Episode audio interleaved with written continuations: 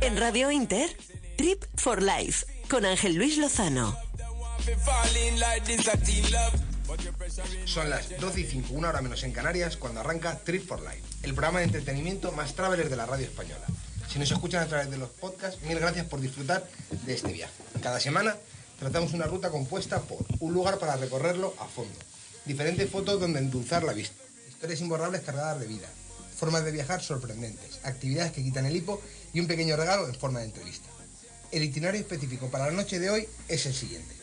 La primera gran, ruta por África del programa. Nuestro blog semanal, la aventura más rodante. Unas fotografías por los Estados Unidos. Nuestra aventura mundialmente atrevida y un artista entre la música y la interpretación, que está aquí a mi derecha y que es Víctor Elías. Así que ajusten la imagen y el sonido. Cojan todo lo necesario. Pónganse de la forma más cómoda posible y conecten con nosotros en este viaje tan maravilloso hasta la una y media de la mañana. ¿Por qué no congelas el tiempo bailando conmigo? Al son de esa clave que sabe quitarnos el frío, ven. Que te quiero ver, ven. Que te quiero ver, ven. Que te quiero ver. No sé si yo soy el destino que tienes en mente. Quizá pueda ser en tu vida un error excelente. Ven, que te quiero ver, ven, que te quiero ver, ven, que te quiero ver. Bueno, y empezamos esta aventura cogiendo nuestra furgoneta y presentando a nuestros colaboradores, nuestras colaboradoras habituales. Malu Lozano, muy buenas noches. Buenas noches, Travelers. Carmen Liró, muy buenas noches. Buenas noches, queridos Travelers. Y como siempre están a la producción Elena García y Carlos Chinchilla para que todo esto sea posible. Así que ya que tenemos el motor a punto, vamos a coger velocidad y nos vamos a ir a nuestra primera sección corriendo. Noticias viajeras en Trip for Life.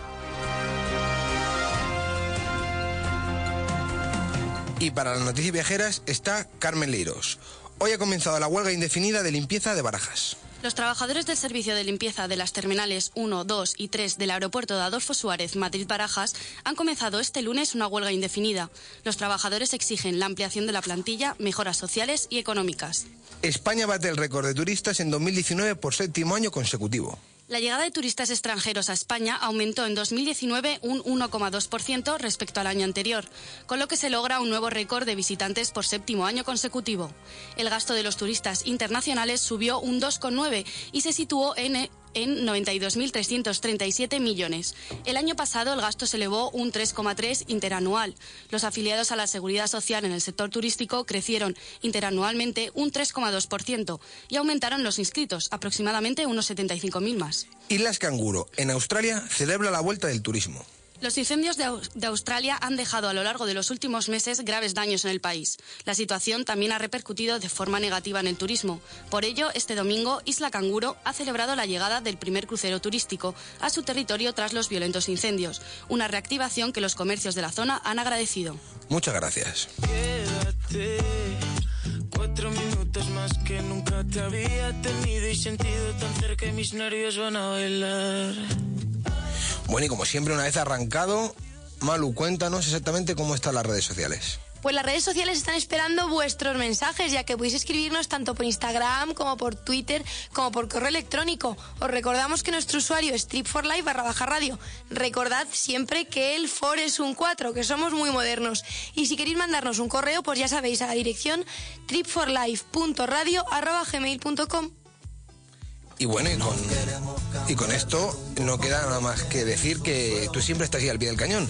Así que todo lo que nos vayáis mandando lo vamos a ir respondiendo en directo.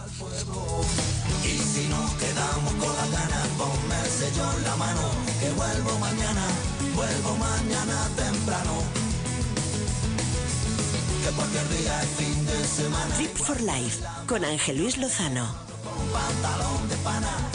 No te sirvió con destacar en clase, ni con conseguir dedicarte a lo que más te llenaba, ni a nosotros con crear hace unos años el GLC, nuestro sub más exitoso. Por eso en Mercedes-Benz le hemos incorporado el sistema de inteligencia artificial MBUX y dos nuevos motores EcoBoost con etiqueta Eco. Descubre toda la versatilidad del GLC y la descarada deportividad del GLC Coupé. Nueva gama GLC, carácter inconformista. Ya en tu concesionario oficial. Citicar Sur, concesionario oficial Mercedes-Benz en Leganés y Alcorcón. Leisure Atelier quiere ser el Sancho de tu Don Quijote, la campanilla de tu Peter Pan, el Robin de tu Batman, en definitiva, la mermelada de tu tostada. Queremos ser tu segundo a bordo. Haremos que tus discursos suenen como los de Sócrates y que tu perfil se vea mejor que el de Brad Pitt. Ahora que ha quedado claro que somos el perfecto camarada, puedes contactar con nosotros a través de la página web leisureatelier.es. Gabinete Técnico, una gestoría con más de 25 años de experiencia. Ofrecemos todo tipo de servicios para su empresa, laboral, fiscal, contabilidad, además del actual y necesario servicio de personación y seguimiento hipotecario. Puede encontrarnos de lunes a viernes de 9 a 20 horas. Gabinete Técnico. Contacte con nosotros en el teléfono 91 892 2383. Estaremos encantados de acompañar su negocio por el camino del éxito.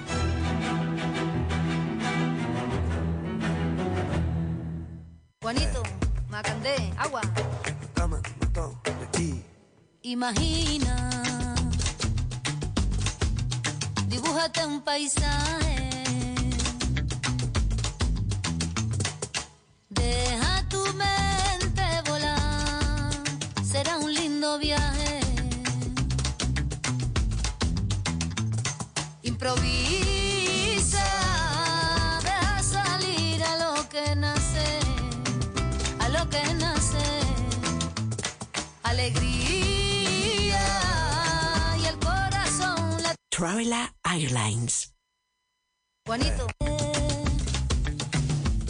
Espíritu asiático sobre tierras africanas. Mezcla de sabores entre la vainilla y las especies. Aterrizamos en la isla más inclasificable de todas las posibles y una de las más grandes del planeta, cuarta por extensión. Separada de África hace 165 millones de años, se ha convertido en una auténtica arca de Noé. Con orígenes afroasiáticos, hace guardar muchas especies endémicas. Muchas son especies animales, pero hay una humana, la malgache. 18 etnias propias del territorio cohabitan con naturaleza salvaje, desiertos de espinas, playas blancas, bosques tropicales y formaciones rocosas. Madagascar, para los autóctonos, Madagascar para los visitantes, es una joya en bruto del continente africano muy poco conocida, pero con tesoros a plena vista. Bañado por el Océano Índico en todas sus costas, ubicado en el sureste del continente y separada por el canal de Mozambique, ostenta sencillez, gentileza, emoción y aventura a partes iguales. Un viaje genuino, una experiencia trascendente, una historia de película. Bienvenidos a la Tierra Rojiza, a los extremos dentro de un pequeño lugar, a la historia escrita de forma singular, a la singularidad de Madagascar.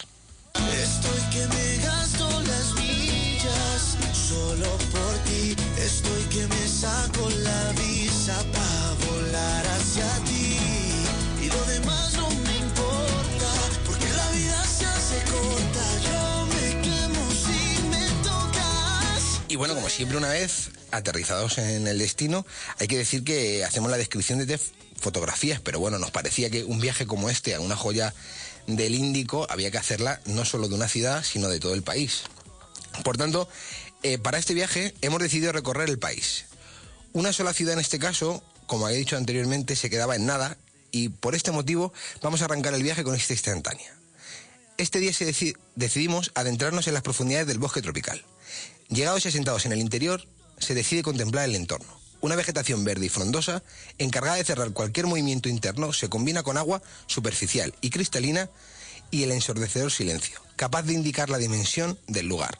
Al alzar la vista contemplamos mucha más vegetación y mucho más silencio sobre un pequeño manto de nubes que nos revelan el magnífico día que nos espera. La segunda instantánea hay que decir que en todo viaje cabe la relajación. Elegir es difícil, pero nuestra vista se posiciona en un lugar muy desconocido para el turismo. En la parte suroccidental del país nos encontramos avistando el turquesa de sus aguas. Playas bañadas por el Índico, por el Índico conviven con la fauna doméstica utilizada en la ganadería. Por ser una zona árida, se vislumbra vegetación amarillenta combinada con el verde de pequeños arbustos y especies autóctonas con el mismo propósito que cualquiera que allí se encuentre, que es sentir la vida en forma malgache.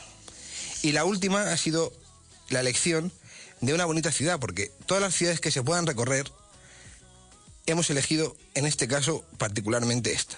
Cuna de la cultura y famosa por el trabajo con madera, Ambrosita posee este planteamiento. Con el son de despidiéndose, admiramos un lugar que solo puede recorrerse andando. Pendientes, callejas estrechas con escalones y naturaleza rodeando la exposición del trabajo malgache en forma de ventanas y barandillas son la esencia del país y por tanto nuestro destino preferido para despedirnos de esta maravillosa isla.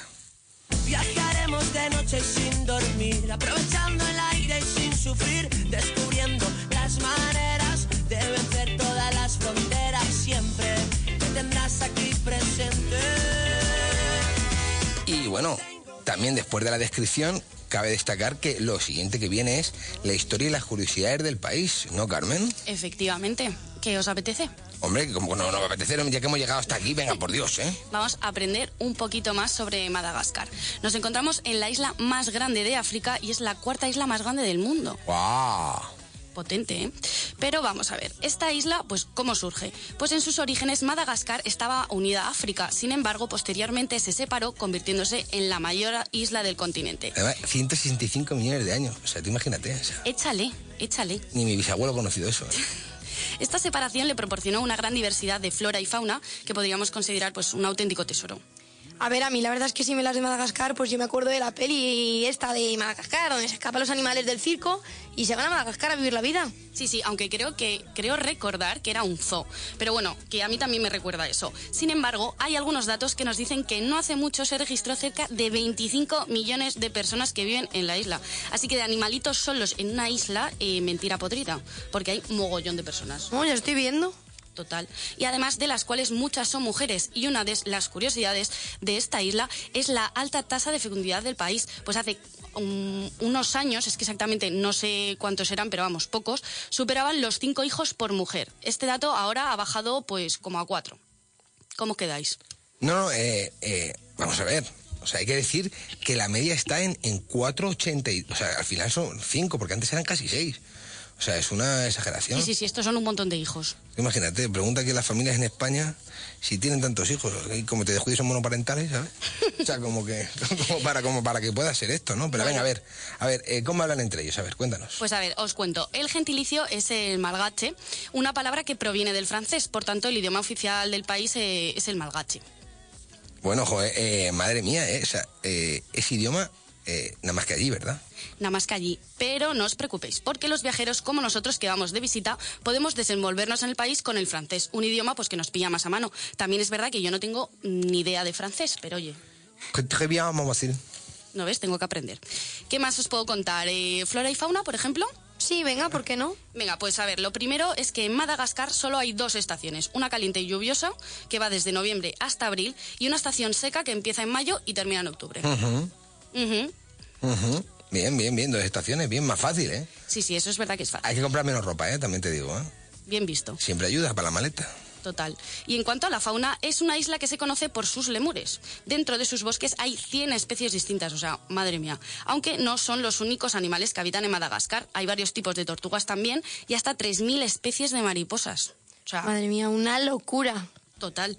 Además, el país está cubierto de bosques y su montaña más alta, a ver si lo digo bien, es el Maramocotro, con 2.876 metros. Solo en esta isla alberga el 58% de las especies de animales y plantas de todo el mundo.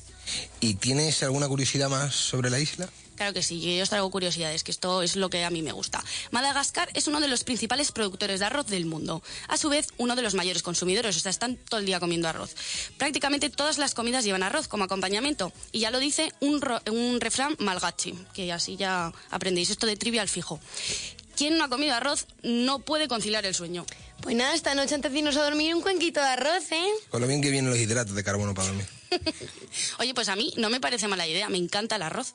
O sea, no sé, es un plato que, que me encanta. Pero bueno, por ahora y un poco para terminar, os voy a explicar una de las tradiciones más curiosas que tiene la cultura malgache. Oye, pues dale, cuéntanos. Pues mira, a ver, antiguamente, cuando un joven quería casarse con una chica, debía demostrar su hombría ante el padre de ella. Eh, vamos a pensar, obviamente, que esto era una tradición hace muchos años, entonces pues vamos a verlo como tal, una antigua tradición.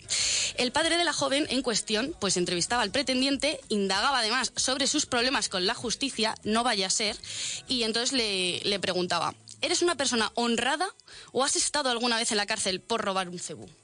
¿Cómo os quedáis? ¿Sabéis qué es un cebú? No, la verdad que no. Es un animalito que es como una vaca, parecido a una vaca. Si no le llegas a explicar, digo, a lo mejor lo he hecho y no me da cuenta, ¿sabes? ¿Quién sabe?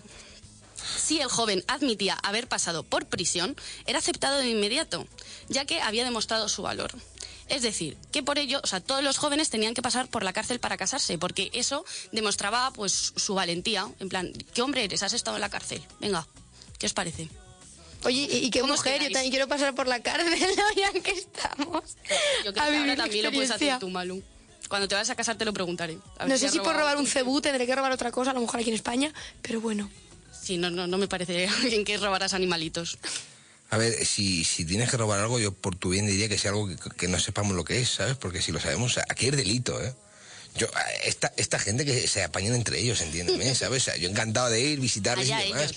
Sí, claro, pero entiéndeme, o sea, tú donde vives, o sea, robar es delito. ¿Que esta gente quiere ser más hombre por robar un cebú? Pues oye, o sea, también tiene que tener fuerza, ¿eh? Porque aunque sea una vaca pequeña, o sea, eso, o sea, el morlaco que pesa 150 kilos al menos, ¿no? ¿Sabes? No sé O sea, cuánto pesará, pero sí es un bicharraco. Tú, Malu, mm, roba el corazón de tu prometido y ya está. y que me encarcelen. Joder, joder, joder, joder, joder. Bandida. Vale, pues. A ver cómo levantas esto. No, no, no, a- amor esa parte, ¿sabes? Amor esa parte.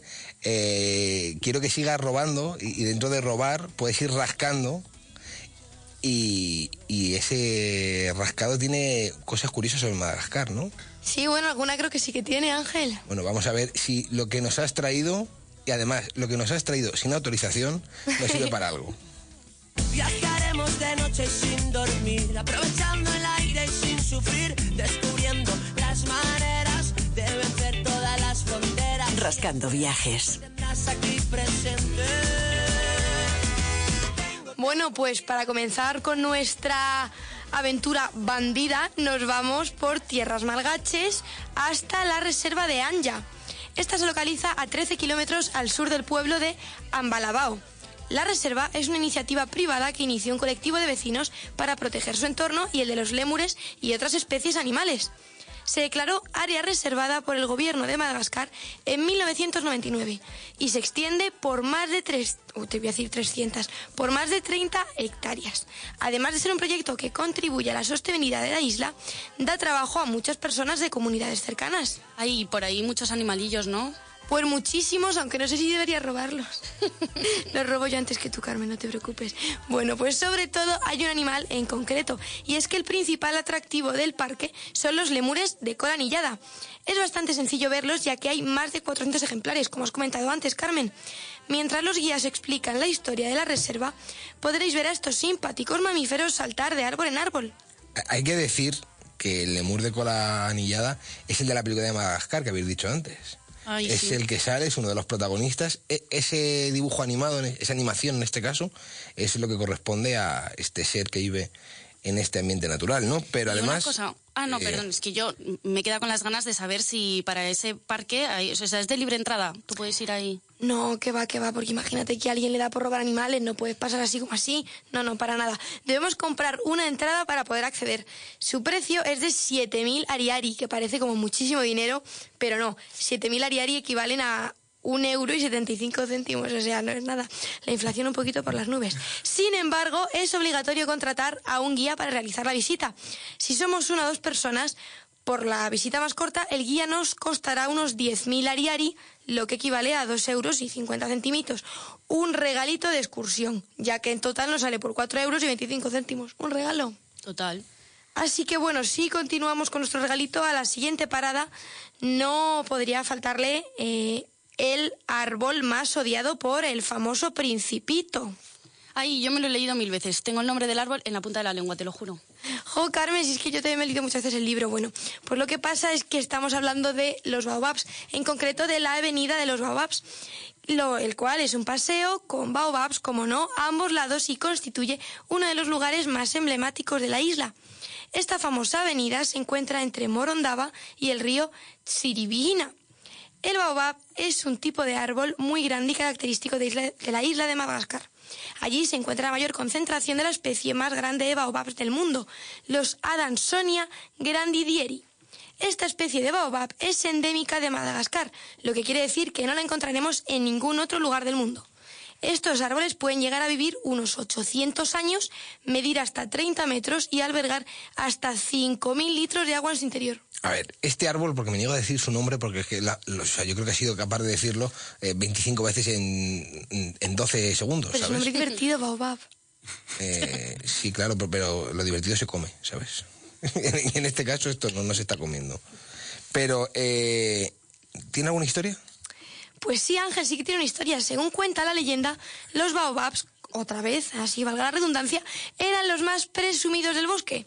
¿Y por qué se decía esto? Bueno, pues al parecer, para que no los dejasen de admirar, los baobabs no dejaban de crecer y crecer, sobresaliendo por encima del resto de los árboles. Los dioses, como cura de humildad, decidieron darles la vuelta dejando sus raíces al aire, por eso dicen que tiene esa forma tan curiosa. Oh,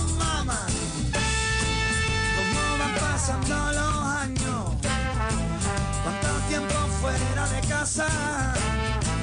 Echo de menos tu garbanzo. Pero bueno, volviendo a las zonas protegidas, nos vamos hasta el Parque Nacional de Isalo.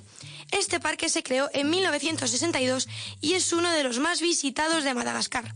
Se compone de formaciones de piedra arenisca, barrancos, cañones, cascadas, oasis de palmeras, valles, monumentos funerarios de la etnia vara, bosques tropicales y mucho más. ¿Y aquí también hay lemures? Pues desde luego que sí. La rica fauna se compone, además de lemures, de más de 80 especies de aves, sifacas y camaleones, entre otros. Sobre la flora del parque, concentrada mayormente en el interior del cañón, destaca la pata de elefante, que es como, como no, un baobab, pero en miniatura. Aquí, lemur, aquí lemures creo que nos falta. Otra cosa a lo mejor sí, pero yo creo que estos animalitos tan graciosos nos faltan aquí. Pero por lo que nos estás contando, tiene pinta, tiene pinta de que este parque gratis no es. En efecto, mi querido Watson, el precio de la entrada al parque es de 67.000 ariari en total. Lo que parece muy desorbitado, pero recordemos que es que la moneda vale muy poquito. Así que equivalen a unos 16 euros y 50 céntimos. Ha- Hago, hago un paréntesis para decir que ya hablaremos luego de la posición de soy Wasot y tú Serlon, ¿eh? O sea, esto, o sea, esto hay que comentarlo luego después, ¿sabes? O sea, eh, eh, a, mí, a mí este papel no me está gustando, ¿eh? Es el que te ha tocado. Ya, ya, pero no me está gustando, por eso digo, lo- lo- luego se comenta. Bueno, luego lo comentaremos, pero primero continuamos con nuestro trayecto y con la tónica de la naturaleza, ya que nos vamos hasta el Parque Nacional de Tsingy e de Bemajara. Be, Bemaraja. A ver, a ver. mía. Tsingy de Bemaraja. Ahí está. Ahí nos vamos. Ahí, malo idioma. Es que el malgache mm, se me atraganta un poquito, pero bueno, yo intento. Este fue declarado Patrimonio Mundial por la UNESCO en 1990 y se encuentra situado a unos 250 kilómetros al oeste de Antananarivo. Que es la capital del país. Efectivamente. El parque es, a grandes rasgos, un enorme y espectacular bosque de piedra. En él encontramos dos formaciones geológicas destacadas, el Gran Tsingy y el Pequeño Tsingy. Hay una cosa, siento interrumpirte, Malu, pero ¿bosque de piedra? ¿Qué es eso? A ver, pues justo con esto de los Tsingys pretendía explicarlo. Los Tsingys son mesetas kársticas en las que las aguas subterráneas han socavado las tierras altas elevadas. A ver, hay que hacer otro parón. Queremos hablar para la gente normal, ¿vale? O sea, mesetas cársticas, ¿en serio? O sea, que, nosotros sabemos lo que es.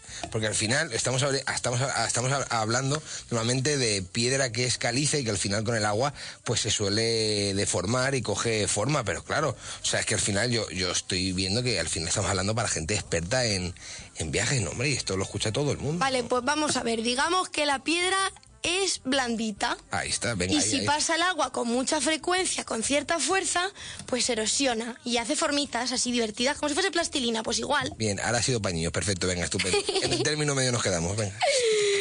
Pues debido a las condiciones locales, la erosión se presenta tanto en forma horizontal como en vertical, dando estas últimas la imagen de una especie de bosque así plagado de árboles, pero de piedra. El recorrido del parque es una vía ferrata, en la cual se utilizan arneses para recorrer tramos tanto verticales como horizontales, así como plataformas colgantes. Oh. Y por último, nos vamos hasta la única urbe de la que voy a hablaros hoy. Antsirabe es la tercera ciudad más grande que ver en Madagascar. En 1872, un colono noruego fundó la ciudad como un centro de retiro con aguas termales y eso hizo que Antsira- Antsirabe se pusiera de moda durante la época colonial. Los franceses se retiraban a Antsirabe para disfrutar de las aguas termales y alejarse de la bulliciosa Antananarivo, la capital. Al encontrarse a 1500 metros de altitud, en la ciudad suele hacer bastante más frío que en otras localidades. ¿Y algo típico de esta ciudad que nos puedas decir?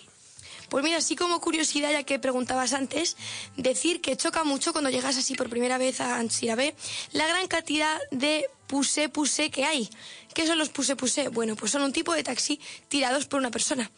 Y hay pusé pusé, vamos, por todas partes, y es como medio de transporte muy típico y muy utilizado por locales. Bueno, yo creo que eh, para ser un país tan desconocido, creo que habéis tocado un poquito de todo, ¿no? Pero luego yo creo que tengo una sorpresa preparada en On Wheels para seguir disfrutando un poco más de esta maravillosa isla que es tan desconocida, pero como he dicho antes, es una joya en bruto totalmente, ¿no? Pero antes de todo esto, yo creo, Carmen, que tienes, como todas las semanas, un oyente dispuesto a contarnos sus historias viajeras. Efectivamente, además, creo que os va a gustar. Pues vamos a ello. That's right.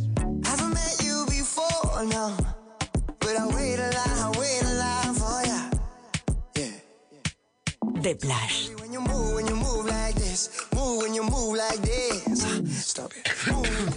Hola queridos travelers, mi Blas de hoy es un súper viajero y tiene muchísimas anécdotas que contarnos, pero ya sabéis que antes tengo que contaros cómo me podéis mandar vuestras historias viajeras o cómo podéis venir aquí a contármelas. Muy fácil, solo tenéis que mandar un correo electrónico a la dirección triforlife.radio.gmail.com con asunto historia viajera o por cualquiera de nuestras redes sociales, que estamos siempre a tope, tanto Twitter como Instagram. Y ahora sí, bienvenidos a The Blas.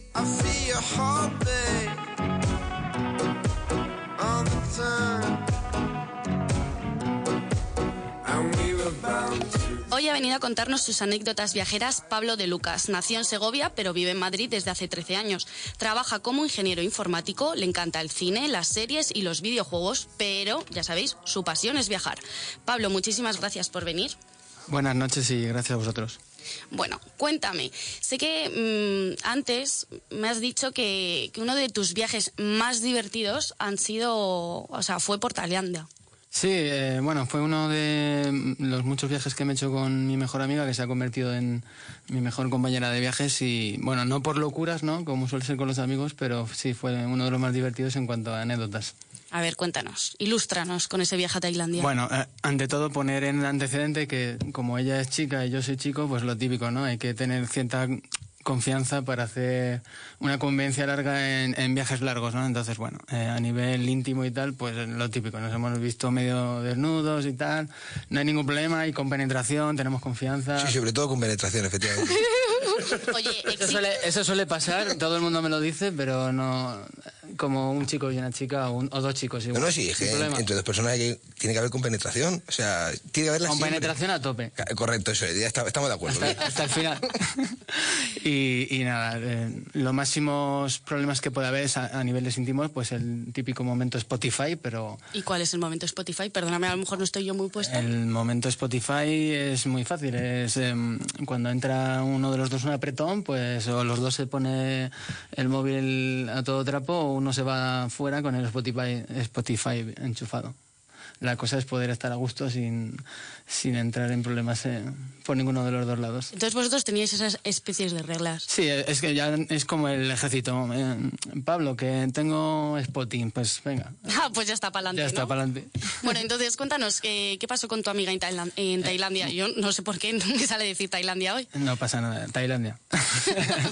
que nada, bueno, una de las que se me viene a la mente que yo creo que es más gracioso, bueno, eh, como os he contado, pues eh, somos una pareja de amigos sin derecho a roce, que eso es importante por lo que voy a contar. Entonces, eh, bueno, ya sabéis, el típico viaje en Tailandia se hace en plan mochilero, por lo menos nosotros no lo hicimos en, en modo mochilero deluxe, que quiero decir eh, yo, y básicamente se resume en que ciertos días pues estás en hostels o en hoteles así más cutrecillos y, y algún día pues te reservas para el típico mega hotelaco que aquí a lo mejor te vale 500 euros la noche y allí pues a lo mejor estás pagando 60 euros la noche por persona que es como regalado, Está ¿no? regalado. Sí, lo típico ahí. Entonces, a mí me, ya me está oliendo que pasó en un hotel de estos así. Exacto, entonces eh, a mitad de viaje nos fuimos a una isla a disfrutar de, del tema, ¿no? En plan barato y, y super lujo. Entonces estábamos ahí en la típica habitación con vistas al mar, piscina al infinito, tenías una bañera de piedra dentro de la habitación con una cama balinesa,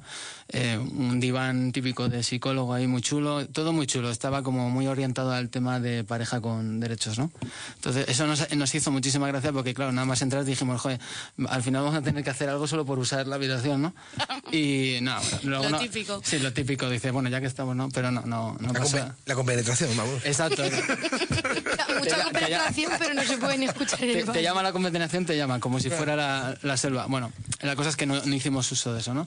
Eh, bueno, como queríamos disfrutar de la habitación y no lo podíamos hacer a nivel de pareja, aparte de la playa, la piscina, eh, darte pues eh, un buen desayuno y darte por ahí una vuelta con la moto y conocer la isla, pues dijimos, bueno, bueno, pues como no hay nada, no hay restaurante, ni hay nada, eh, pues nos vamos al súper y nos hacemos una cena casera porque en, los, en las habitaciones asiáticas normalmente pues hay eh, termos y calentadores de agua y te puedes hacer pues unos noodles o algo así, ¿no?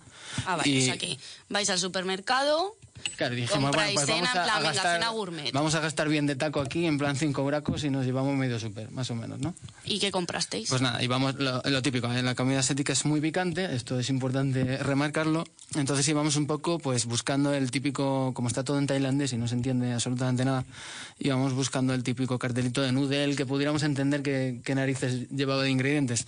Y nos encontramos con uno que ponía eh, noodles for kids eh, chicken, ¿no? Y dijimos, esta es la nuestra, no puede ser que los noodles for kids chicken, eh, que viene siendo pollo, eh, sean picantes, ¿no? Entonces los sí, cogimos... claro, esa comida para niños picante y raro. Claro, claro, digo, o esta gente está curtida como o salvajada pero para el tema de la comida. Pero, pero no. Y entonces los cogimos con toda la confianza, aparte de pues unos bollitos y tal, pues eso, cena deluxe en, en la cama balinesa, ¿no? Viendo una peli. Y nada, yo fui un poco precavido por si acaso y ya sabéis que los noodles vienen con un sobrecito que cuando está caliente le echas las especias. Y le eché la mitad. Mi compañera, eh, que se llama Aquela, por cierto, eh, se lo echó pues sin, sin pensar como yo, ¿no? Entonces empezamos a comer, eh, yo dije, bueno, esto a mí me está picando un poquete. Pero en plan fuego, ¿o no? A mí me estaba picando, em, es el típico picor que te viene al rato, ¿no? Entonces, eh, eh, a ella sí la estaba picando, llorando como una condenada, parecía que estaba cortando un kilo de cebollas y yo pues me lo estaba comiendo un poco a disgusto, pero dije, bueno, tengo hambre y me lo voy a comer. La cosa es que, bueno, la noche siguió así, con el típico sudoramiento de en cebolla eh, pelada y estuvimos... Buenísimo. Sí, tumbados en la cama balinesa, eh, sin poder hacer nada y viendo pues un par de películas repetidas de toda la vida, ¿no?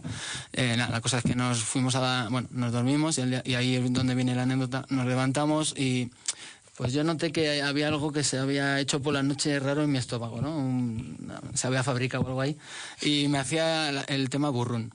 Eh, ella también, parecía que estábamos sincronizados y me dijo que notaba cierta, cierta angustia en la tripa, ¿no? Por Ay, decirlo pobrecillos, me lo estoy imaginando. Y... También la angustia era deluxe. Digo, como, como una cena. Sí, claro, claro. eh, Era angustia en una habitación deluxe, o sea, todo era súper deluxe. Y nada, entonces, como tenemos confianza, le dije, mm, que la lo siento mucho, pero tengo un momento spotty, pero además es que veo que viene con, con un toque de Walking Dead, así que... Vete, Joder, joder. Digo, vete poniendo el spotty que yo voy para adentro. Hay que decir que el- lo que es el váter sí que estaba con paredes, o sea, tenía su propia puerta y tal, era un cubículo. Entonces, pues nada, me encerré ahí y hice lo que tenía que hacer. Eh, cuando terminé vi que, bueno, me daba repelús hasta a mí lo que había ahí.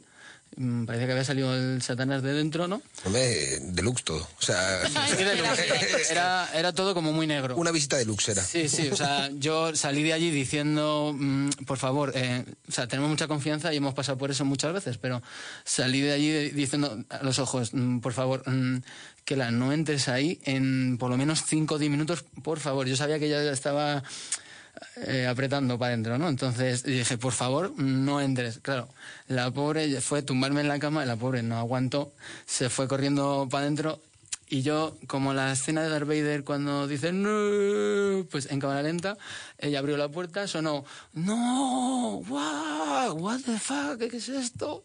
Y le dije, "Te- mira que te había avisado que no entras. Bueno, cerró la puerta, empezó a gritar. yo me estaba part- pobre. Sí, yo me estaba, claro, porque se estaba comiendo lo mío y lo suyo. Entonces yo empecé a gritar, eh, digo, a reírme y a gritar y nada, cuando salió salió roja como una como vamos, súper rojísima, que iba a explotar y yo pues me estaba partiendo porque dije, bueno, yo te he avisado, asume las consecuencias de lo que has hecho y nada, pues básicamente tuve un buen desayuno. Madre mía. No sé, seguís siendo amigos. Sí, sí, muy muy de hecho con eso nos reímos mu- muchísimo. ¿Sí? Porque sí, vivir eso y seguir adelante es, Bueno, es al muy final bonito. queda eso, como una anécdota muy divertida. Siempre nos quedará el... Yo, yo creo que el resumen para mí de la, yo creo que el resumen para, para mí de la historia, ¿eh? pero esto es personal, ¿eh? e intransferible seguramente, o no, ¿eh? es la historia de dos amigos compenetrados deluxe, ¿sabes? O sea, creo que, creo que ahí tienes todo, Me parece muy buen resumen. ¿sí, no? Sí, sí, todo muy deluxe. Y nada, solo me queda darte las gracias por A venir mandar. a contarnos eh, tu anécdota, que al final se nos ha alargado un poquito, pero bueno. Ya buscaremos otra forma de que, de que puedas contarnos tus anécdotas y nos escuchen los oyentes. Pero a vosotros eh, recordaros también que podéis contarnos vuestras anécdotas viajeras y escribirnos a la dirección de correo triforlife.radio.gmail.com con asunto historia viajera o ya sabéis, por cualquiera de nuestras redes sociales, que estamos siempre ahí, tanto Twitter como Instagram. Quédate cuatro minutos más que nunca te había tenido y sentido tan cerca y mis nervios van a bailar. Bueno, y, y hay que decir que, que todo está on fire. O sea, todo está on fire. O sea, después de esta historia estoy seguro que la gente, además, Malu nos lo contará y tal, las cosas que está contestando, ¿no? O sea, está con- también con contestaciones deluxe, por lo menos porque vamos en la línea, ¿no? O sea, por no perderla, ¿eh? A ver, sabes que siempre todo nuestro contenido es deluxe, Ángel, así que esta noche nuestras conversaciones son deluxe y la semana que viene y la siguiente. También te digo, o sea, con el respeto a, a nuestro invitado y oyente, ¿no? Si lo deluxe es así, yo creo que voy a tirarme a rajando viajes como tú, ¿eh? yo me viene a lo barato, ¿sabes? No vaya a ser que por cualquier cosa, ¿eh? por, cualquier, por cuestión, ¿eh? Pero bueno, que con todo esto, eh, yo invito a la gente que, como siempre, que nos mande esos mails, esos que leemos entre semana en la redacción y tal, con un montón de historias y luego la gente que tenga ganas de venir, que esté cerca, oye, o si alguien se quiere hacer un propio viaje en sí mismo para venir a Tree for Life, pues oye, mejor que mejor, ¿no? Como ya hemos tenido algún, algún invitado, alguna invitada que han sido oyentes de cualquier parte de España y nos han dicho, oye, mira, me voy a acercar a Madrid, ¿os importa que es este, esta semana? Oye, pues cuadramos y con Carmen os sentáis a contarle vuestras historias, pues embarazosas, graciosas o como queráis, con, con, penetración o sin ella. La verdad es que ya lo elegís vosotros. Así que eh, estamos deseando leerlas.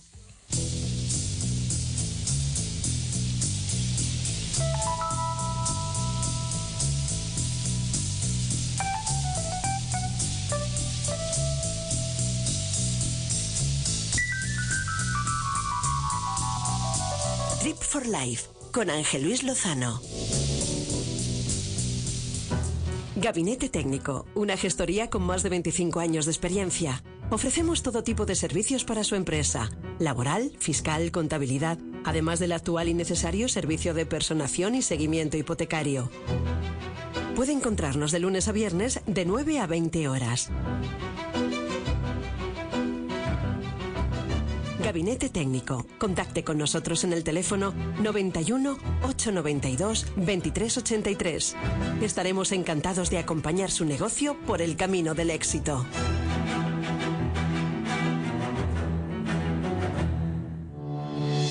Leisure Atelier quiere ser el Sancho de tu Don Quijote, la campanilla de tu Peter Pan, el Robin de tu Batman, en definitiva, la mermelada de tu tostada. Queremos ser tu segundo a bordo. Haremos que tus discursos suenen como los de Sócrates y que tu perfil se vea mejor que el de Brad Pitt. Ahora que ha quedado claro que somos el perfecto camarada, puedes contactar con nosotros a través de la página web leisureatelier.es. No te sirvió con destacar en clase, ni con conseguir dedicarte a lo que más te llenaba, ni a nosotros con crear hace unos años el GLC, nuestro sub más exitoso. Por eso en Mercedes-Benz le hemos incorporado el sistema de inteligencia artificial MBUX y dos nuevos motores EcoBoost con etiqueta Eco. Descubre toda la versatilidad del GLC y la descarada deportividad del GLC Coupé. Nueva gama GLC, carácter inconformista. Ya en tu concesionario oficial. Citicar Sur, concesionario oficial Mercedes-Benz en Leganés y Alcorcón.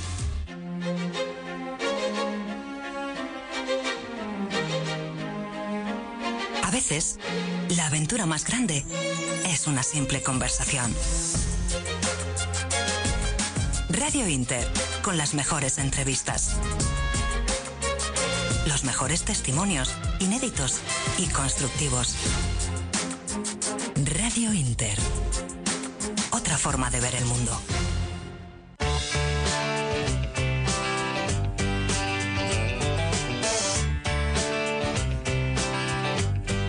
Wheels. En Trip for Life. On Wheels. Bueno, hoy, dada la extraordinaria visita que estamos viviendo en el país de Madagascar, vamos a poner las cuatro ruedas en el mismo país de destino y vamos a elegirle para hacer una ruta. Es verdad que hoy se me ha ido un poquito la mano porque he elegido una ruta de 14 días, pero tiene una explicación lógica. Madre mía, espero que sea lógica. Vamos a ver, o sea, Madagascar no está aquí al lado, no está un tiro piedra, ¿no? Entonces, ya que vas, aprovechalo, ¿no? Además, eh, los vuelos son relativamente caros. Además, hay que decir que no hay vuelo directo desde España, de ningún aeropuerto, y que lo normal es hacer un transbordo justo en Addis Abeba, capital de Etiopía, para poder llegar a Antananarivo, que es la capital del país, que es donde está el aeropuerto, ¿no? Entonces, eh, he dicho, ¿por qué no? Vamos a hacer una ruta de, de 14 días donde veamos un poquito todo, ¿no? Porque hay que decir que una vez que lleguemos a la capital, eh, lo primero que vamos a hacer es ir a la reserva de Ana. No, perdonadme, ¿eh? Joder. Estoy ya estupendo. Entre que las horas que son ya no leo bien, ¿sabes? Venga, WhatsApp. Eh, Andasibe, ¿vale? Esta reserva está como unas, unos 140 kilómetros de la capital, que más o menos en nuestra furgo vamos a tardar como unas 3 horas en llegar, ¿no? Y merece la pena muchísimo visitarlo. Además, lo que hay alrededor, porque yo recomiendo que estéis allí un par de días, que está eh, Man- Mantadía, también y es un sitio maravilloso. Es una ciudad muy bonita que está al lado de la reserva y podéis ver todo esto en eso, en un par de días, ¿no? Porque ya lo siguiente que haríamos sería hacer Andasibe y Benbelli. ¿Por qué Benbelli? Porque Benbelli es un sitio también que merece muchísimo la pena visitar.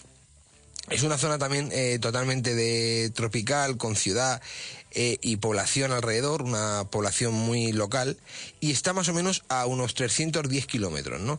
Pero aquí hay que decir que por el estado de las carreteras y la ruta, se tarda más o menos en hacer esos 310 kilómetros unas 6 horas.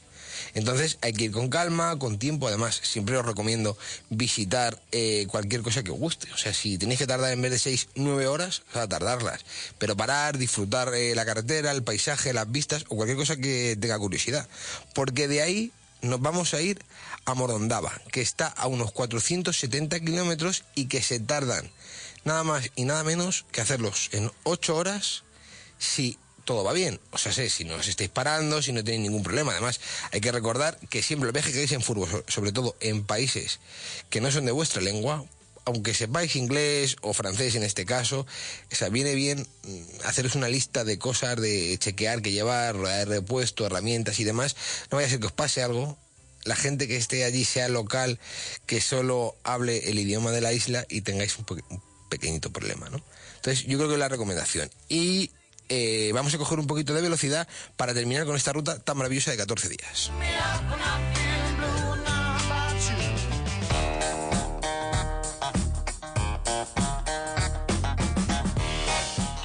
Y ahora sí, ya para poder terminar, eh, cogemos desde Morondaya y nos vamos a Becopaca, que esto está a 200 kilómetros, pero imaginar cómo es la ruta que se tarda más o menos unas 7 horas, 7 horas y media en poder llegar. ¿Vale? O sea, para hacer 200 kilómetros o sea, hay que tardar 7 horas, porque el del nivel es horrible. Hay, eh, las carreteras son eh, empedradas, de tierra, o sea, es una carretera bastante complicada. Pero ¿qué ocurre? Que vamos a llegar al Parque Natural de Bernaraba, que al final es lo que hablábamos antes, eh, uno de los parques que tiene, me refiero a los árboles de piedra. ¿Por qué? Porque aquí justo ocurre eh, la maravillosa creación de la piedra kárstica junto con el agua en erosión después de muchísimo tiempo. Además, os recomiendo que os quedéis un par de días por allí porque de ahí nos vamos a ir a Kirindi, que está a 170 kilómetros y que también el recorrido es largo porque se tardan otras 6 horas. Aquí hay un gran nivel también para poder llegar y por tanto el viaje va a ser muy tranquilo y vais a disfrutar muchísimo. Allí vamos a ver la avenida de los Baobats, que es muy eh, bonita, y lo que vamos a hacer es ir dando la vuelta, porque estamos hablando de toda la costa noreste del país, a Morondava. Allí de Morondava nos vamos a ir también a Anchirabe, que está a 470 kilómetros y que también se tardan unas 8 horas, y de ahí nos vamos a volver a Antananarivo, que está más o menos a unas 3 horas y 170 kilómetros. Y ya, por supuesto, os podéis volver a casa también de la misma forma que habéis venido, que normalmente entiendo que es en avión. O sea, si alguno quiere barco, barquita, cualquier otro medio de transporte, bueno, eso ya es cosa suya, ¿no? Pero lo normal es ir en avión. Así que esta ruta es una parte pequeña de la isla porque si habláramos de recorrerla de norte a sur y de este a oeste, hablamos que está estimado un tiempo ma- ma- más o menos de unos 40-42 días entre carreteras, desniveles, o sea, hay que tener tiempo o dedicarse a esto y que no creo que todos nos podamos dedicar a esto porque ya somos muchos, gracias por participar y nosotros vamos a seguir viajando en la furgoneta, la verdad. Y la semana que viene creo que os vamos a traer la parte que nos falta del Sáhara, aunque bueno, lo vamos a dejar como sorpresa hasta el lunes que viene. Posturea para que el mundo lo vea, que la vida con un filtro no es tan fea. Y si no te sientes guay, es porque Trip Peak en Trip for Life. para que el mundo lo vea. Pues me preguntaréis, ¿a dónde vamos esta semana con TripPic? Y mira, pues sin rodeos, a Seattle. ¿Por qué? Porque me ha apetecido, sin más.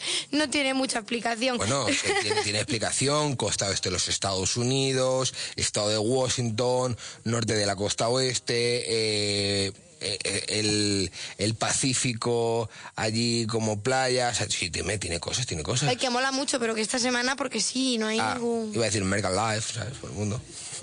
Estabas deseando decir eso, ¿no? Eh, ya. Cuéntanos más lo que me apetece conocer.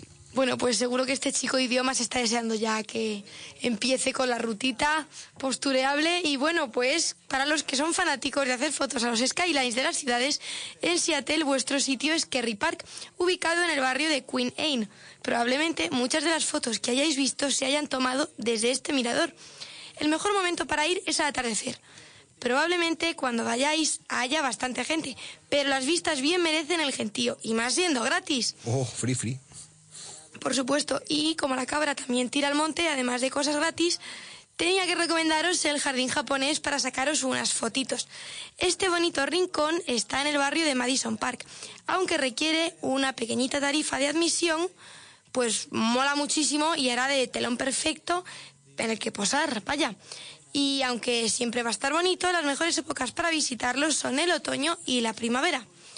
Otro parquecito al que pararnos es el Waterfall Garden Park. Este bonito rincón de la ciudad, con su cascada, lo encontraremos entre los negocios de Pioneer Square.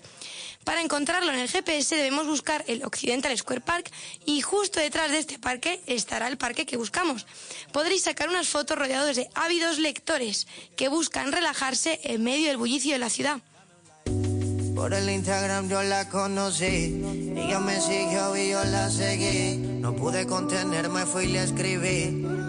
Hasta que el número le di. Y ahora hablamos de vez en cuando. No sé si sabe. Ahora bien, para lugar popular en Instagram tenemos el Chihuli Garden and Glass, una colorida colección de obras de vidrio soplado, las cuales toman mil y una formas distintas. Si tenéis pensado ir, consultad antes su página web, puesto que no dejan de organizar eventos. Y como en toda ciudad, Seattle también tiene su zona de arte callejero, y esa es Pioneer Square Street Art.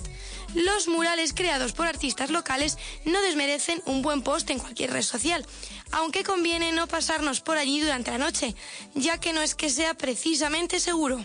El primer jueves de cada mes habrá un mercadillo en el que los artistas venderán sus propias obras. Y en primavera, una de las localizaciones preferidas por los Instagramers es Washington University, ya que está plagada de floridos cerezos. La biblioteca Súzalo desprende una sensación mágica, ya que parece recién sacada de alguna película de Harry Potter. Aunque hay que decir que la eh, biblioteca de Harry Potter es la eh, la de la Universidad de Herbert, que eso está en Boston, eh, y que también es muy visitable, ¿no? Además, todo el mundo va allí, se hace fotos, ¿no? O sea, ¿quién no tiene... de aquellas personas que tienen la suerte de visitar Boston, que no tiene algún tipo de producto souvenir de la propia universidad, ¿no? Es más, creo que la ciudad seguramente sea más conocida muchas veces por sus propias universidades, ¿no? Porque está el MIT, eh, Herbert, como hemos dicho, y, y BU, por ejemplo, ¿no? La de Boston University, eh, más que incluso por la propia ciudad, ¿no? Aunque la ciudad tiene también cosas muy bonitas para ver, ¿no? Pero bueno, hemos elegido, has elegido Seattle, ¿no? Puedes haber elegido cualquier otra, o sea, la costa este tiene cosas muy, muy maravillosas, ¿eh? O sea, desde San Diego hasta más arriba, ¿no? Incluso además saltamos a Canadá y todo, entiéndeme que está Vancouver por allí, Victoria también, seguimos, podemos seguir hasta Alaska, bueno, en fin, 17.000 sitios, digamos, donde poder hacer fotos, que eso es eh, siempre cosa tuya. Pero justo después de hacer fotos, yo creo que viene la adrenalina, o sea, viene la aventura de verdad, ¿no? ¿Verdad, Carmen?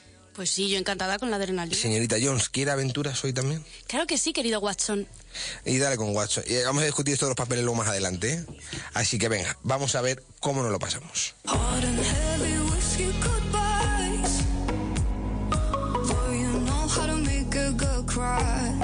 Adventure why.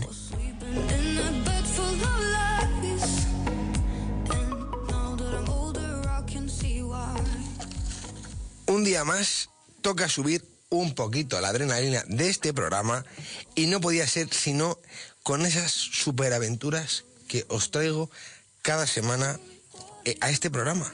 O sea, la semana pasada hablamos de uno de los deportes más peligrosos y extremos que se puede hacer.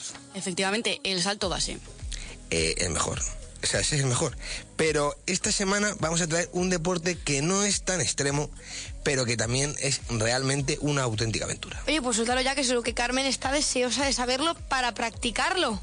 Pues el barranquismo, que es un deporte que muchísimos conocéis, o al menos habréis oído hablar de él, tenéis algún amigo que lo ha hecho, un primo, un cuñado, ¿no? O sea, ¿quién, quién no tiene un cuñado que ha hecho barranquismo, no? Por favor, o sea, Total. ¿quién no lo tiene? Efectivamente. No, a mí, o sea, sí que me suena, pero exactamente en qué consiste.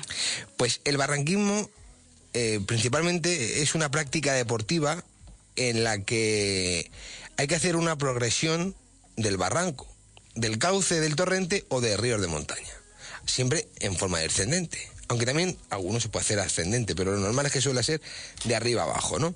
Se puede practicar a pie y se puede hacer nadando y cuenta con diferentes técnicas. Además, tiene materiales propios para poder eh, practicar este deporte.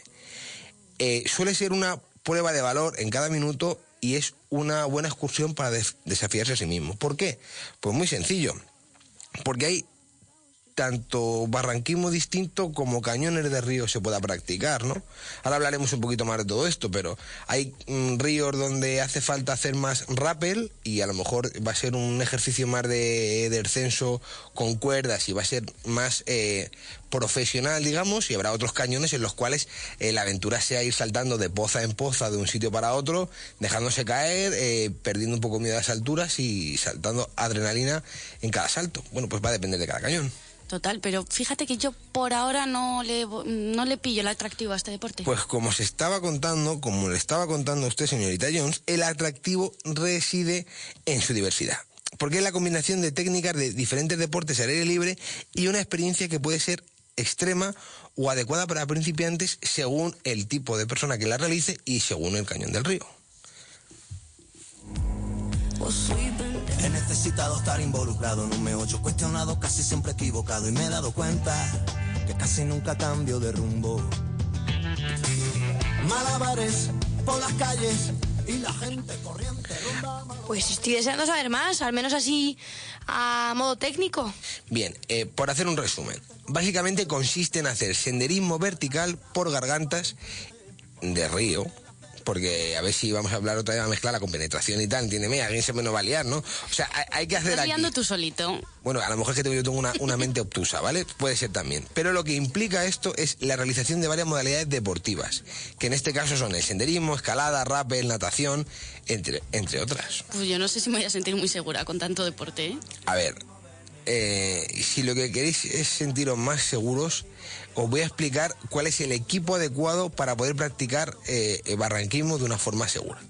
Lo primero es un traje de neopreno, para que nos mantenga en calor, porque la temperatura del río suele ser baja eh, y si hablamos además a partir de la época que se puede practicar este deporte, estamos hablando de marzo a abril, seguramente aquí en España, o sea, el agua del río estará entre 9 y 14 grados. O sea, el agua está fresquita, o sea, por tanto, un buen neopreno siempre ayuda a mantenernos en calor y además a que algún tipo de choque con las rocas o con la zona haga, digamos, que el neopreno nos proteja, ¿no? De heridas y demás, eso siempre ayuda.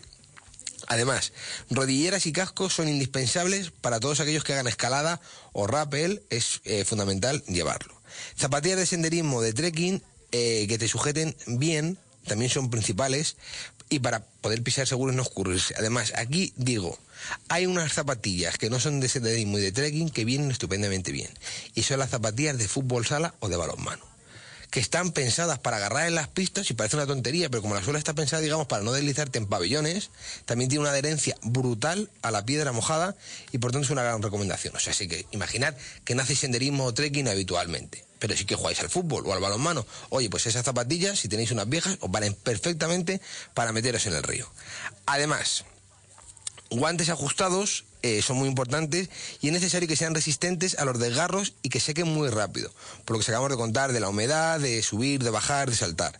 Y por último, y que es muy importante, que sea, o sea, en este caso, una mochila de material muy fuerte para que pueda contener los anclajes eh, de todo el tema del rappel para los seguros y demás. Eh, además, cuento también otro truquillo para el tema de, del barranquismo. Los botes que son térmicos, o sea, que son térmicos, perdóname, que son aislantes del agua para el tema de la playa, sirven muchísimo para llevar objetos de valor encima. ¿Por qué? Porque a lo mejor eh, vais en el día y volvéis. Imaginar que estáis, voy a poner un ejemplo ya de localización aquí en España.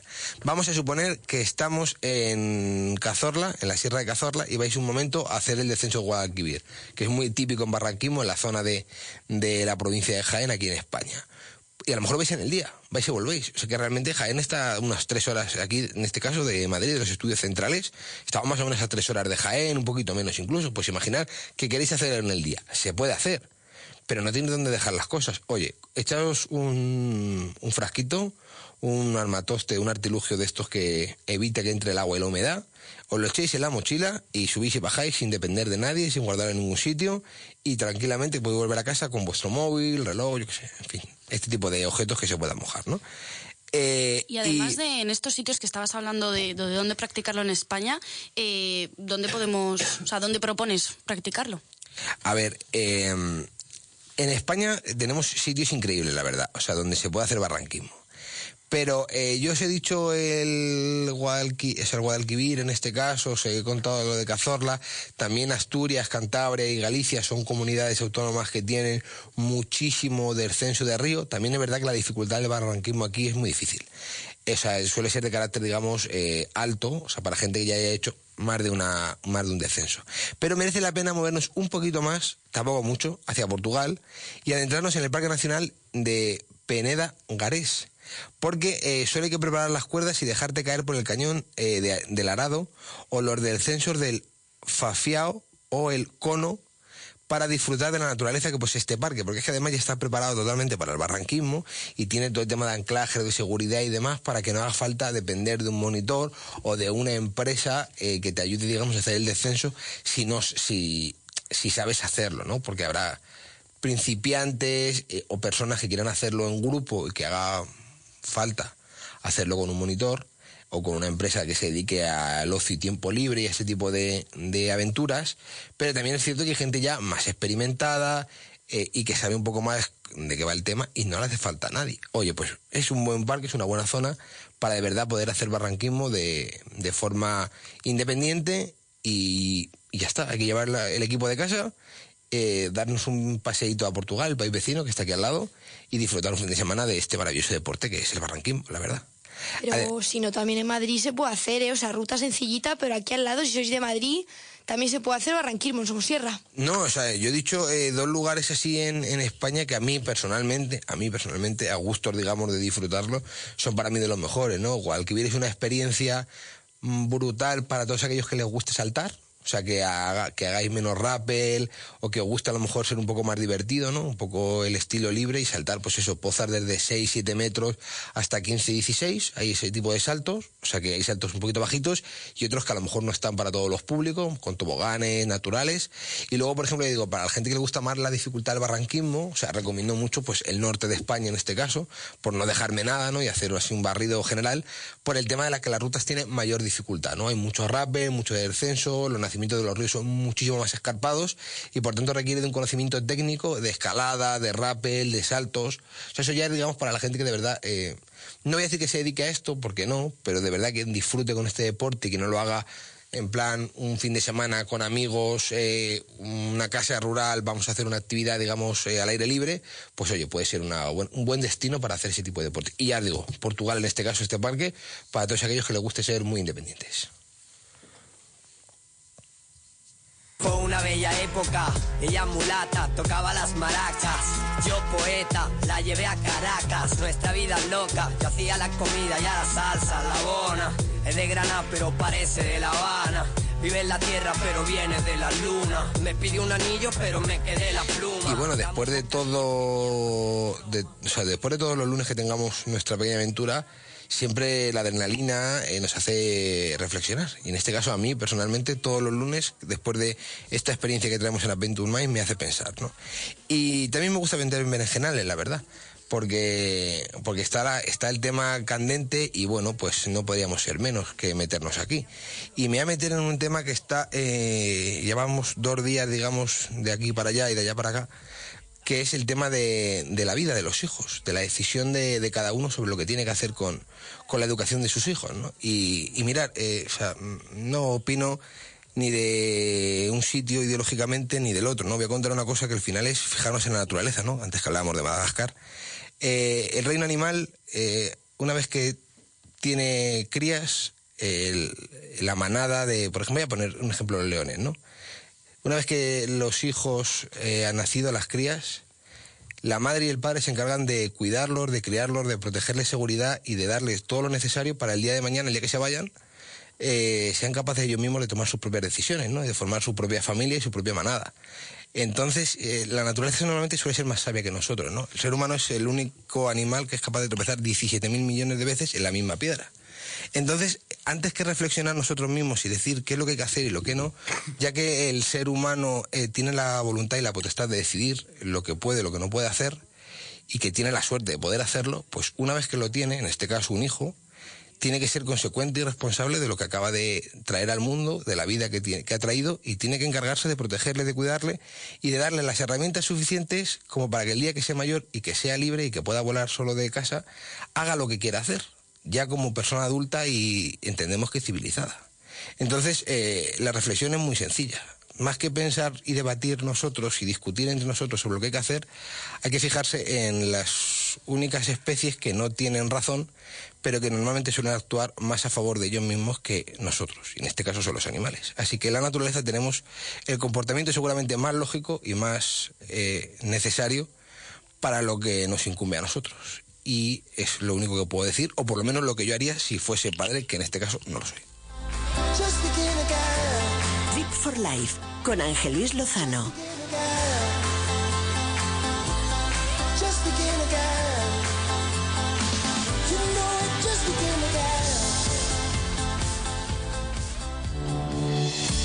Leisure Atelier quiere ser el Sancho de tu Don Quijote, la campanilla de tu Peter Pan, el Robin de tu Batman, en definitiva, la mermelada de tu tostada. Queremos ser tu segundo a bordo. Haremos que tus discursos suenen como los de Sócrates y que tu perfil se vea mejor que el de Brad Pitt. Ahora que ha quedado claro que somos el perfecto camarada, puedes contactar con nosotros a través de la página web leisureatelier.es.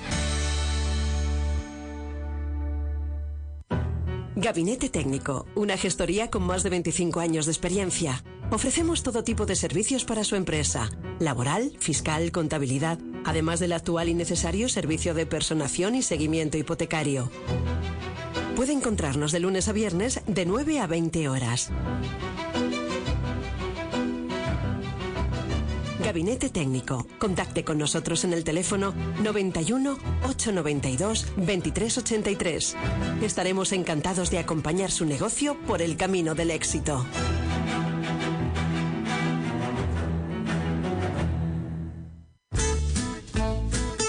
Sabores alegres e internacionales. Decoración arrebatadora. En el centro de Madrid, el Velázquez 17. Autenticidad y explosiones de colores la fórmula seleccionada para sus comensales. Su entorno acogedor conseguirá hacer de su velada una experiencia única. Teléfono de reservas 91 431 68 16. Le esperamos en El Velázquez 17.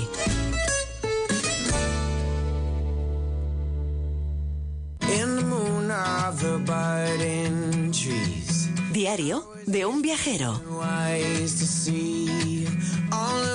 ¿Lugar favorito de España? Lugar favorito de España, Mm, Cádiz, pero toda, o sea, entera, toda la provincia de Cádiz, no, no ciudad como tal. ¿País favorito del mundo?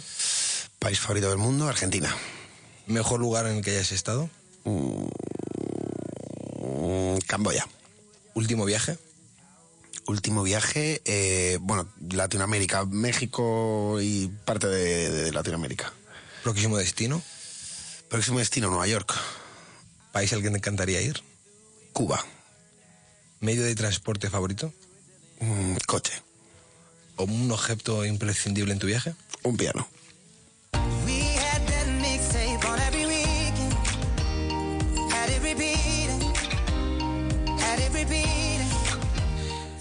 Bueno, este tipo de test que acostumbramos a hacer en Diario de un Viajero, eh, hemos tenido la suerte de que lo responda esta noche Víctor Elías. Buenas noches. Muy buenas noches. Bueno, antes de nada decir que me he quedado pensando lo de si tengo yo que robar el, el- el animal ese y no me voy a casar en mi vida, vamos. Seguro que el animal se me escapaba de las manos, corría, me mordía. Eh, yo lo he dicho, yo es que hasta que no me han dicho lo que era dicho, yo a lo mejor lo robé y no me dado cuenta. Sí, no, eso también, también, también puede ser. Cu- Cuando ya ves que es un morlaco ya de cierto tamaño, dices tú, no, ya, ya no es para mí. Quería darle las gracias a Facebook por crear Instagram y hacer que las relaciones sean más fáciles. Sí. bueno, eh, lo tuyo es curioso, ¿no? Porque yo te, o sea, te defino como artista, seguramente tú también, ¿no? Pero... Bueno, depende del día. Ah, bueno. Eso también es cierto, ¿no? Pero, pero sí que es cierto que realmente estás entre la música y la interpretación. Y digo la música en primer lugar porque tu objeto imprescindible es un piano. Sí, sí, porque llevarme, llevarme un plato de televisión es- siempre suele ser un poco más complicado.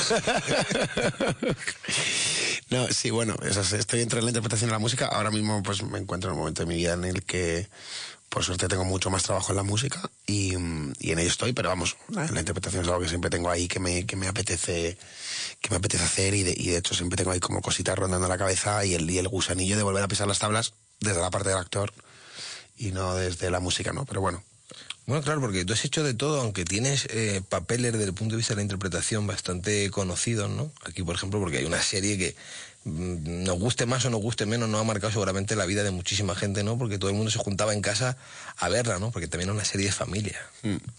Y, y tú ahí eh, tuviste un papel muy importante, ¿no? En el desarrollo de la serie como, como Guillermo, en este caso. Joder, me encanta. Es la segunda vez que me hicieron una entrevista a Guillermo en vez de Guille y eso creo que debe ser porque me estoy haciendo muy mayor. O sea, joder, el personaje era Guille, ¿vale? Y yo ya soy mayor, pero sigue siendo Guille. Bueno, escúchame, o sea, en el DNI aparecía Guillermo, ¿vale? Bueno, eso sí. Guillermo Fructuoso, de hecho, era, creo que me acuerdo que había un capítulo que se hablaba de eso. No, pero, pero realmente ahora eh, tu, tu vida, tu carrera, ¿no? Tienes la suerte de dedicarte a la música, ¿no? Y haces, por ejemplo, eh, el concierto de otra emisora amiga nuestra que es Dial también, ¿no? En la música, porque claro, o sea, te he dado pie eh, eh, a... No te he dado pie, mejor dicho, a que te definas tú mismo, eh, o sea, Víctor Elías hoy, ¿qué, qué hace? ¿Qué es? ¿Qué le gustaría hacer mañana? Víctor Elías hoy que hace, que es, eh, pues tengo la suerte y además eh, lo hablaba hace poco con, un compi de curro de que, mm, eh, bueno, que, eh, me acuerdo que hace un tiempo, como hace 10 años o algo así, me plantearon cómo quería que fuera mi vida y la verdad es que por suerte he conseguido como alcanzar esa meta eh, incluso más pronto de lo que yo me esperaba, porque al final me veo con 28 años y siendo el tío más afortunado del mundo porque me dedico a lo que más me gusta, que es la interpretación de la música, concretar a la música y, ¿cómo- ¿cómo me defino? Afortunado, feliz, mm, eh, soñador, porque todos los días sigo soñando y que me gustaría seguir haciendo mañana, pues lo que hago, la verdad es una, es una suerte increíble. Lo único que pretendo es mejorar, seguir estudiando. En esto quizás hay un punto en el que se me va un poco la cabeza, porque soy intento ser bastante tajante con el tema de, estudiar y, perfeccionar, eh, sobre todo con el tema de la tocata. O sea, ya te digo, hasta el punto de que me llevo un piano, ¿no? Eh, me llevo un piano a Vietnam, iba de mochilero, igual que, que se fue el compañero a Tailandia, y yo me llevé un piano. Y, bueno, la que era mi pareja en ese momento me dijo, ¿estás loco? ¿Dónde te vas con un piano? Yo cargo el piano, ¿qué más te da? Y, y bueno, joder, tengo un vídeo precioso tocando la bahía de Jalón Bay, el piano, o sea que no... Y nada, que me siento afortunado, sobre todo, creo que es la No, el, el piano te habrá dado más de una alegría y también más de algún dolor de cabeza. Es, es el piano. lo- yo, yo creo que en general toda la gente que nos dedicamos al arte tenemos algo que es que depende un poco como de esto es como el, el- el verte guapo o el verte feo, pues el tocar es un poco lo mismo, ¿no? Depende un poco del estado de ánimo que hayas llevado el día, durante el día. Eh, eh, no es que toques peor, pero tú sientes que tocas de otra forma peor, ¿no? Entonces, joder, eso es, a veces es un fastidio, pues si empiezas un bolo de dos horas y empiezas diciendo, uff, hoy estoy un Sí, poquito más estoy- flojo estoy en la tocata, pues te tiras dos horas diciendo no valgo para nada, tengo que llegar a casa, estudiar, tengo- me, me dedico a otra cosa. Tiene una cosa un poco de... No, esa parte de- del arte, ¿no? De la creación, de la, de la parte que sea, ¿no? La parte de genialidad que tiene la música, a lo mejor tiene eso, ¿no? Tiene esa dedicación incluso cuerpo y alma 24-7, ¿no? Totalmente, totalmente. Y hace que te levantes pensando en música en este caso y te acuestes pensando en música. Yo o sea, yo sueño en... Bueno, esto es una cosa muy, muy friki, pero eh, sueño o bien con canciones directamente, que ahora hace poco eh, he soñado con cosas y me levanto rápido a escribirlas, o sueño como... Esto es muy friki, a ver si consigo explicarlo bien. Como que cada sueño es una canción en su completo, no sé si me explico. No es que esté soñando con una canción, pero entiendo como notas durante el sueño. Bueno, una fricada que, que ya estoy muy bien, gracias, porque me he empezado a medicar y no pasa nada. o sea que- Bueno, pero que, que, que ese tipo de locura, eh, no sé si transitoria, ¿no? A lo mejor ya para siempre, ¿sabes? O ya Eh, corres sí, eso no sé. cuenta, ¿sabes? No sé, cada día duermo más solo, ¿eh? también te digo. Te, te está llevando, te está llevando a, a grabar un disco. Sí, eso es, eso es. Estoy, estoy en ese proceso que de hecho el otro día por lo que soñé eran como temas, entonces me escribí ah, y, de hecho he sacado los temas que había soñado. Y nada, ahora mismo estoy que, que quiero empezar a grabar mi disco ya a mediados de febrero porque es como un poco la época en la que nosotros paramos un poco antes de, retomar la gira que retomo con Dani Fernández que, estoy de director musical, justo estamos grabando el disco de Taburet, bueno pues haciendo ahí mil cosas. Y bueno lo voy a grabar junto con Jairo Ubiaño que es un batería. Eh, que aparte somos compañeros de casa, o sea que imaginaros lo que es esa casa, los dos todo el día dando vueltas a la cabeza. Y, nada, pues espero a mediados de febrero meternos a grabarlo, vamos a hacer una, una mezcla de, de funky con, con electrónica que esperemos que... Sobre todo nuestra idea es hacer que, que- a todo el mundo le llegue, porque al principio queríamos hacer como un disco un poco típico disco clásico de jazz y funky con, con tal con, bueno, con instrumentación funky al final hemos decidido tirarnos un poco por la electrónica e intentar que incluso la gente que de repente no le gusta tanto el jazz le haga bailar este tipo de canciones. Sí, porque lo bueno que tiene estar hablando contigo es que tú mismo te iba a preguntar de qué va el disco, ¿no? Pero ya te has adelantado tú. Sí, pero es que soy un chico, como, sí. como te he dicho, estoy cada vez dejado. más solo. Es, es lo que tiene ser un alumno aventajado, ¿no? Y, y entiendo que en esa esencia más electrónica y tal, o sea, estáis... eh, ¿Cuántos temas va a tener? Pues vamos a comenzar con un disco de ocho temas, una cosa así sencillita, para ver un poco, bueno, para hacer un estudio de mercado. Los dos, como los dos trabajamos mucho como para, o sea, los dos trabajamos mucho mucho de músicos para artistas, entonces es verdad que los dos estamos un poco ahí con la cosa de, joder, ahora vamos a sacar nuestro disco, por lo que por primera vez somos nosotros los que los que nos enfrentamos directamente al público y no desde atrás con el parapeto de un artista, ¿no? Entonces, bueno, vamos a sacar ocho canciones, vamos a ver un poco cómo funcionan, vamos a ver cuál es la reacción de la gente y, y, bueno, sobre todo lo bueno que tiene este disco es que tiene una parte muy personal de los dos, de que queremos transmitir lo que somos fuera de tocar con el artista. No, claro, porque eh, tú que tienes la suerte, como has dicho antes, de hacer lo que te gusta, lo que querías, ¿no? Sea, tu vida ahora mismo es más o menos lo que te planteabas hace 10 años. Eh, cuando saquéis este disco, resulta que a lo mejor eh, podéis preguntaros, hacer, oye, ¿salimos nosotros a hacer un bolo? Claro, o sea, la idea es pues intentar hacer bolos, desde luego. Lo que pasa es que vemos también, por estar todo el día en la carretera, lo complicado que es hacer bolos por, por, bueno, porque Des- desde, aquí eh, siempre le, doy un aplauso a la gente que consume música en directo y a todas las oficinas que luchan para que los artistas puedan salir, porque por números es muy complicado llevar una banda, una furgoneta, flotar técnicos de sonido, equipos, que al final creo que, que hay mucho detrás que a veces no se ve. Entonces, claro, nosotros esto lo sabemos. Por eso es uno de los motivos, por ejemplo, por los que hemos decidido hacer el disco él y yo solos. Bueno, si hay que salir a hacer un bolo, salimos con un coche, porque sabemos cuáles son los números, salir con más banda, entonces vamos a intentar hacerlo tú y yo solos y, y ver qué pasa y ver si funciona. Y, y un teclado, un piano y una batería. Eso es, eso es. Sencilla. Y, para adelante. Bien, hombre. En cuanto a logística, de verdad que. Sí, sí, o sea, pero por eso nos hemos adelantado, ¿no? Es como, bueno, ya si hay bolo, vamos con lo más baratito y si vemos qué tal, eh, disparo la batería. Como yo solo. no, no, no, no, broma. Pero eh, febrero, mitad de febrero y tal, empezar a grabar. Eh, ¿Cuándo tenéis intención de que la gente, el público, A ver, ojalá, ojalá y consiga yo que esto salga como para finales de marzo. Poder hacer una presentación en Madrid más o menos finales de marzo o principios de abril. Ojalá. A que por supuesto estáis todos invitados. Un poquito, antes de, un poquito antes de las vacaciones, ¿no? Estas que hay por ahí por marzo, abril, tal, ahí. Es verdad, que ¿qué hay ahí? ¿Eso que es la...? La Semana Santa, ¿no? Aquí en España.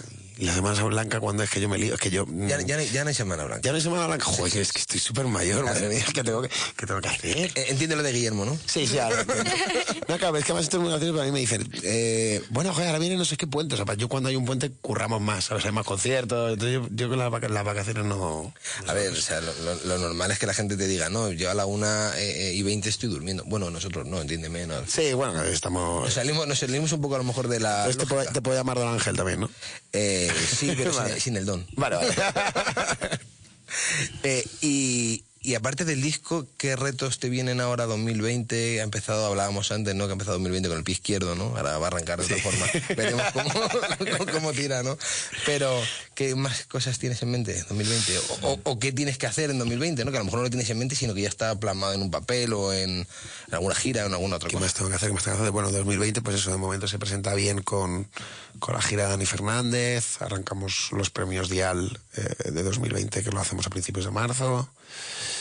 Eh, preparando cosas con Lola Índigo también, que en principio empezamos ahí a montar el tema de la banda en directo para sus, sus próximos conciertos y, es algo que la verdad que me apetece mucho, y me gusta mucho. Y el disco, y, y yo, y yo con esto ya voy bien, por lo menos de aquí a mayo, junio, así voy bien. Sí, claro, porque es que, como has dicho tú, entre el parapeto de los artistas, tú te mueves entre unos cuantos también bastante conocidos. Lola Índigo aquí, Dani Fernández, eh, también estás con Taburete. con Taburete. Fran Perea. O sea, Es cu- este es curioso, ¿eh? pero toco con Fran Perea, sí, es... es somos hermanos. o sea, la gala, ¿no? Al final es verdad que te mueves, te mueves bastante, ¿no? Sí, sí, por suerte sí. Yo, y a mí es, es joder, reconozco que de la música es la parte que más me gusta cuando a veces me preguntan si decidiera entre interpretación y música. eh, no es que, o sea, por supuesto no me gustaría que me pusieran la tesitura de elegir, pero el tema es que cuando tú estás haciendo una función de teatro estás interpretando únicamente un personaje. Es muy complicado que tú puedas eh, programarte el día para hacer dos funciones de teatro a la vez, porque te van a coincidir en horarios y no puedes, es imposible. Y lo bueno que tiene la música es que tú puedes el viernes tocar con uno y el sábado tocar con otro. Y a mí eso es algo que reconozco que es, no sé si es por la adrenalina de, de estar de un lado para otro, es algo que me gusta muchísimo. Y, y- y- y, vamos, o sea, en este sentido, venir a este programa, pues justo ese soy yo. O sea, otra cosa no, pero viajar, me hago kilómetros, como, vamos, no. A veces no los calculo a final de verano porque digo es que si los calculo, me. No, bueno, cosas. eres un buen viajero, ¿no? Y hablando de viajes, hablando de viajes, eh, ¿qué, le aporta a tu vida viajar? eh, le aporta mm, pues experiencia, conocimiento, eh, me encanta ver otras culturas, eh, em, alegrías. O sea, tengo que decir que nuestra suerte es que cada persona, cada invitado que viene a estas horas a ponerse delante del micro, coincidís en lo mismo, ¿no? O sea, tenemos esa suerte, ¿no? Que nosotros pensamos que viajar te abre la mente, ¿no? Te da experiencia, eh, todos coincidir, ¿no? Entonces creo que eh, o, o elegís bien en venir aquí o nosotros somos Sí, capaces de- también, de, de, buscar gente, ¿no? Que sea así. Puede ser que hayamos justo los que viajamos que no, que siempre tengamos más o menos suerte con... con- con- o sea, yo, yo, por ejemplo, en mi viaje a Vietnam, le, lo voy a contar así muy rápido, que sé que vamos... No, va, Eh, va- vamos estupendo. eh, yo, yo sé que eh, en mi viaje a Vietnam, eh, que me fui al principio un poco eh, acongojado, ¿no? Podríamos decir, Eh, tuve mucha suerte porque no me pasó, o sea, la única cosa que me pasó, eh, bueno, fue que un día me, entró- me encontré una tarántula del tamaño de mi mano en, en, en- en el hostel en el que estábamos, que de hecho, eh, yo lo digo de broma, pero es que no era broma porque tenía al piano, yo creo que la tarántula estaba a punto de ponerse a tocar el piano, cogerla y salir del cuello. De hecho, ¿de dónde va? O sea, ahí fue cuando ya paré todo. Pero bueno, o sea, que siempre he tenido mucha suerte también viajando, que es algo que también, joder, a la gente que está escuchando el programa, hay gente que le da miedo comerse a otros países, hay que ser los países mm, con tranquilidad. Evidentemente no todos son como en España, algunos más peligrosos, pero bueno, ahora que, que vengo de México, de Argentina, que veníamos un poco hablando de eso, si tú vas con tranquilidad, vas bien, vas sabiendo por dónde caminas y tal, es, es maravilloso conocer otros países sin el miedo, o sea, no... Tenemos también esta cosa como que parece que, un poco de Paco Martínez Soria, que parece que salimos de aquí con la gallina y que nos van a, nos van a atrapar al pisar Portugal y eso no, eso no pasa. Así que invito a todo el mundo a viajar cuanto más lejos posible. Eh, aparte de- del piano, ¿tienes alguna costumbre cada vez que viajas? Yo no, mi madre siempre intenta meterme una mano de Fátima en la maleta y yo normalmente eh, pues intento deshacerme de ella. O sea, tengo como cuatro manos de Fátima en mi casa cada vez que he hecho un viaje grande, ¿sabes? Me intento como dejarla en otro lado. eh. Y esto me va a pitar en el aeropuerto, cómo le explico yo luego al al tío una mano de Fátima. Pero bueno, gracias mamá, porque siempre está ahí. ¿Tenéis alguna pregunta? Pues mira, antes como has comentado que tu país favorito era Camboya, me estaba preguntando qué había aportado a tu vida o cómo lo había modificado tu viaje a Camboya. fue increíble. Es que eh, poder visitar todos los, los, los, los templos de Camboya fue... mm, de hecho, me dejó tan impresionado que luego he ido a ver como otros países he visto... Estuve en Florencia, por ejemplo, el año pasado, eh, que dicen que tienes el, síndrome de estándar, que, llegas y te quedas totalmente enamorado.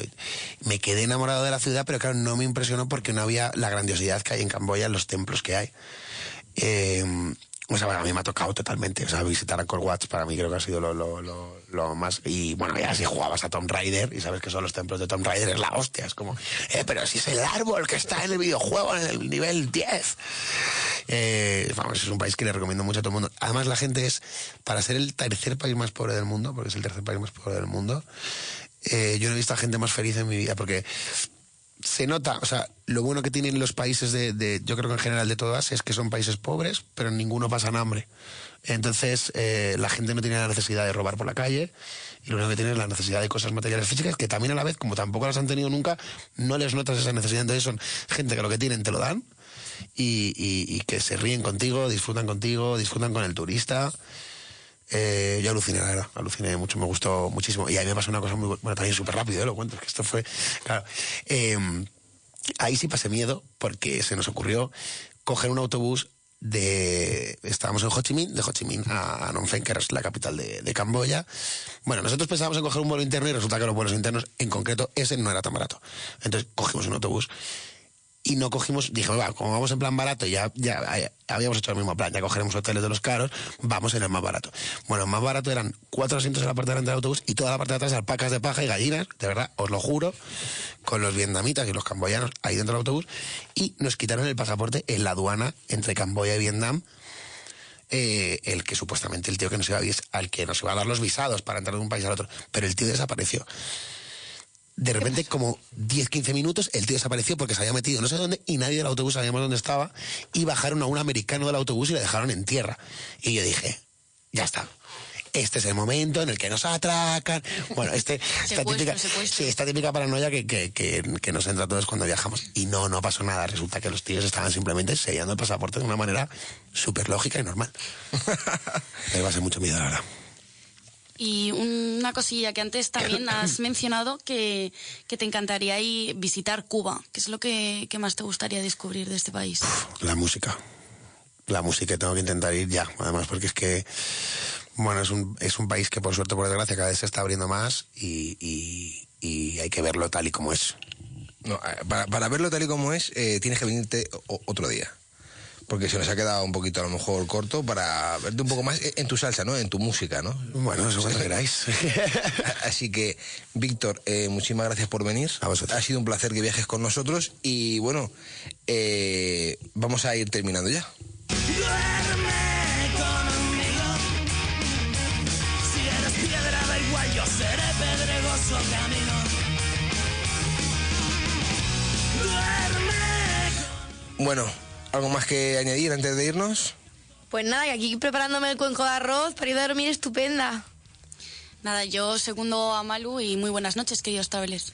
Bueno, pues la semana que viene más y mejor, más sorpresas, más viajes y sobre todo más entretenimiento.